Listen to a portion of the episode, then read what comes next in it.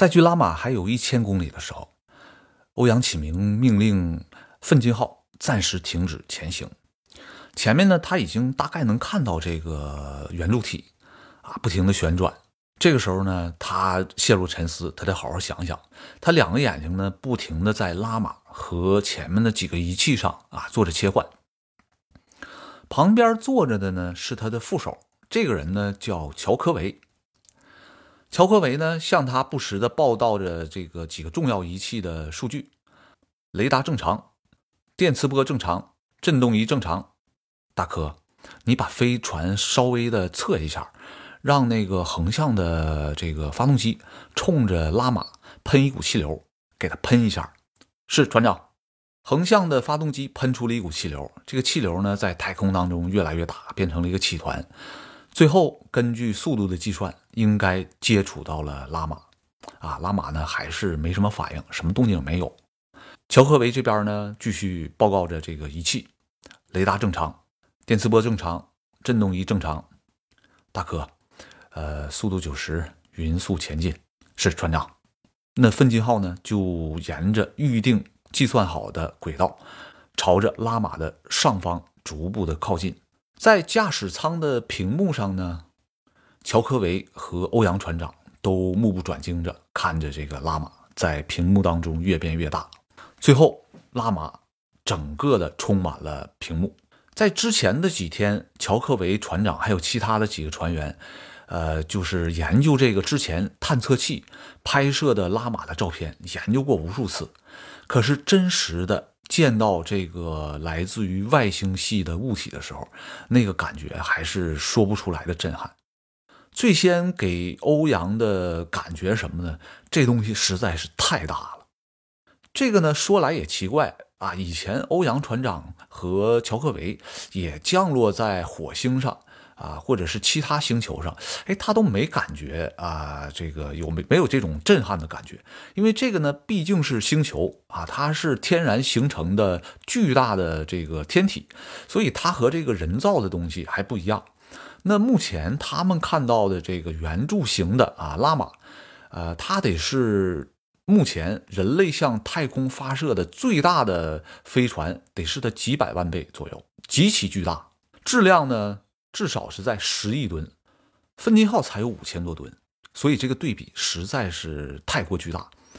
同时呢，欧阳启明这个心里头就感觉空落落的啊，有一种这个呃失，就有一种非常强烈的失落感，因为自己在拉玛面前显得是过于渺小啊，这个渺小感呢使他感到有点抑郁。呃，与抑郁感同时存在的呢，还有一种危机感。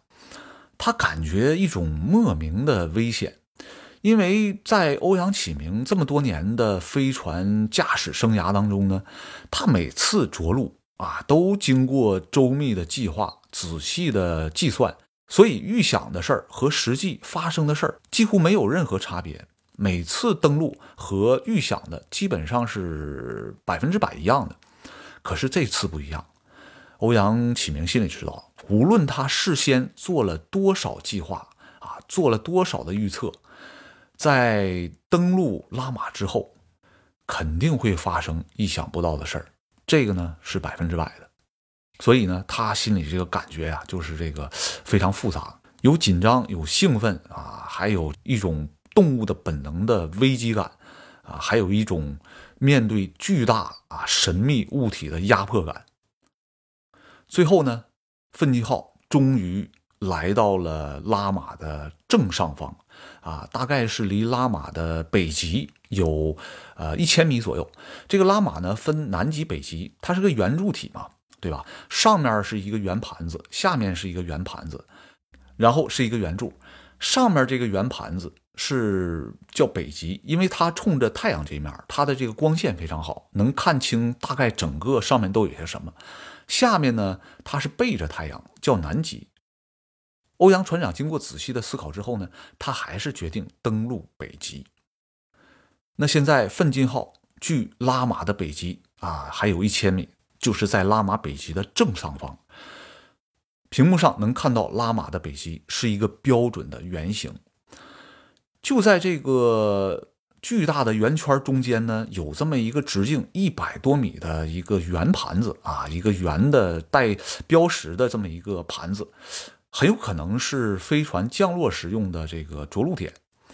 周围呢还有三个类似于碉堡一样的这种短粗胖的啊结构，有点像这个碉堡，围绕着这个中间的圆盘子形成了一个三角形。在太阳光的照射之下，啊，这三个短粗胖的圆形结构在圆盘子上投射出三个阴影。那随着拉玛的自转，啊，那这个阴影呢也是有规律的变化，每四分钟一次。这个就是拉玛的自转时间。船长，距着陆还有三分钟，请确认着陆程序。大哥，先等一下。他的副手乔科维在驾驶技术上肯定是没得说，即使不用计算机的导航，他也能像雪花一样啊轻盈地落在拉玛的北极上，这个毫无疑问。但是乔科维选的这个着陆点，欧阳启明觉得有些不妥啊，他想暂停着陆啊，再好好的想一想这个事儿。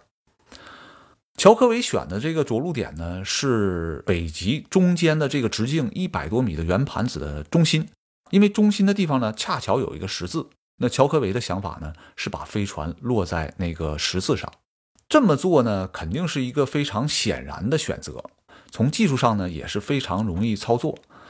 可是欧阳启明总觉得这么干啊不太妥当，他仔细又把这个着陆点想了一想。